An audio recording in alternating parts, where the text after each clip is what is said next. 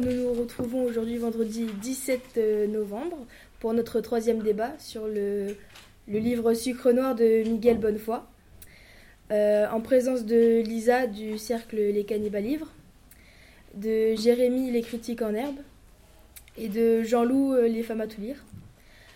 déjà, est-ce que vous avez aimé ce, livre, Jean-Loup? Euh, Moi, j'ai moyennement aimé le livre. euh, parce que l'histoire. Euh, bah, du coup, pour faire un résumé de l'histoire, ça raconte la légende d'un trésor disparu. Et ça vient bouleverser l'existence de famille, d'une famille, donc c'est la famille Otero. Et du coup, ça retrace un peu l'histoire du trésor et de cette famille-là. Et du coup, moi j'ai moyennement aimé parce que euh, bah, j'aime pas trop les histoires de piraterie. Et puis, euh, euh, il y avait trop de descriptions, j'ai trouvé. Et il y avait certains passages qui défilaient trop vite dans le temps. Et du coup, ça nous perdait un peu dans le livre. Donc voilà. Lisa, est-ce que tu as aimé ce livre? Je l'ai pas adoré non plus, mais je l'ai apprécié. Après, comme il y a les sauts dans le temps qui arrivent trop souvent, je pense. Mais bah, au niveau de l'histoire, les personnages, euh, j'ai apprécié. Et Jérémy? Alors moi, contrairement à mon ami Jean-Loup, j'ai particulièrement aimé le livre parce que je suis un grand fan d'histoire de piraterie et je trouve que les personnages sont extrêmement bien développés dans cette histoire, ce qui a fait que je me suis beaucoup attaché à eux et à leur situation qui, euh, aux situations qui va leur arriver plus tard. Et par rapport au style d'écriture? Euh, Moi j'ai bien aimé le narrateur. C'était un des points forts du livre, c'est euh, bah, c'est un narrateur omniscient et il nous prédit l'avenir des personnages. Et euh, j'ai trouvé ça intéressant dans l'évolution de l'histoire, parce qu'on finalement on sait un peu ce qui va se passer euh, à la fin. Et du coup, par rapport au trésor, bah, c'est intéressant. Et par rapport au personnage, justement? Alors, par rapport au personnage, quelque chose qui est très important dans l'histoire, c'est que chaque personnage, on le décrit souvent, euh, on décrit son arrivée d'une façon particulière, et cette situation particulière sera toujours euh, reprécisée à un moment ou un autre euh, du livre afin de nous éclairer sur un sujet. Je pense par exemple à l'histoire de, de, la grand-mère du début du livre. Lisa, tu as quelque chose à rajouter par rapport à ça Ça a été dit, mais les personnages sont bien développés et mais ils ont tous leur histoire propre, donc c'est intéressant à suivre. Et par rapport à l'histoire, euh, l'évolution dans le temps euh, du livre, en fait, au fil du, livre Alors, quelque chose de très intéressant dans ce livre, c'est que, comme je l'ai dit précédemment, euh, il y a toujours des anecdotes ou des façons d'arriver des personnages qui seront reprises plus tard dans le livre.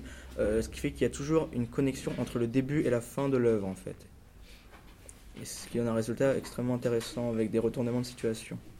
Et par exemple, pour euh, revenir sur euh, la grand-mère euh, dont parlait Jérémy, j'ai un extrait.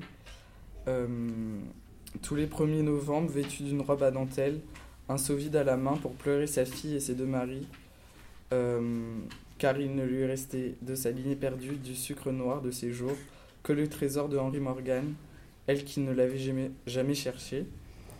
Et du coup, euh, cette histoire de la grand-mère qui vient tous les 1er novembre euh, euh, dans la maison des, de la famille Bracamont, oui,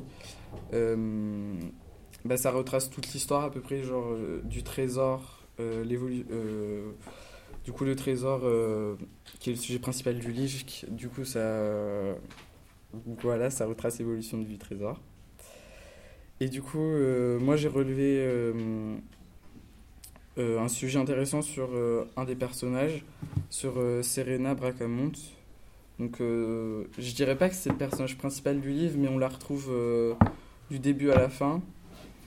Et du coup, ça parle un peu sur la liberté de la femme et, l'ampleur que peut prendre l'argent dans, dans, dans, la vie. voilà. Et du coup, j'ai relu quelques passages. Jamais Serena Bracamont ne put se défaire de l'impression de vivre dans un monde pour lequel elle n'était pas faite. Elle considérait qu'une femme, elle se considérait comme une femme cultivée et ne pouvait pas être soumise et ne cherchait pas tant à briller qu'à affirmer sa liberté. Voilà. Du coup, euh, voilà, par rapport au- à la liberté de la femme, j'ai trouvé ça intéressant à relever. Et est-ce qu'il y a des passages que, enfin, ou quelque chose dans le livre que vous avez moins aimé euh? C'est le fait que l'histoire se répète.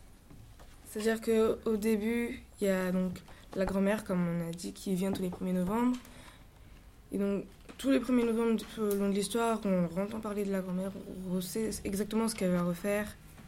Et à la fin, c'est donc Serena qui, en quelque sorte, devient la grand-mère, qui revient tous les 1er novembre.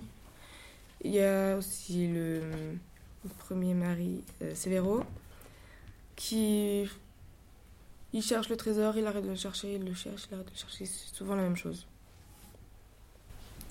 D'accord, bah, euh, merci à vous trois. Et on se retrouve la semaine prochaine pour un nouveau débat.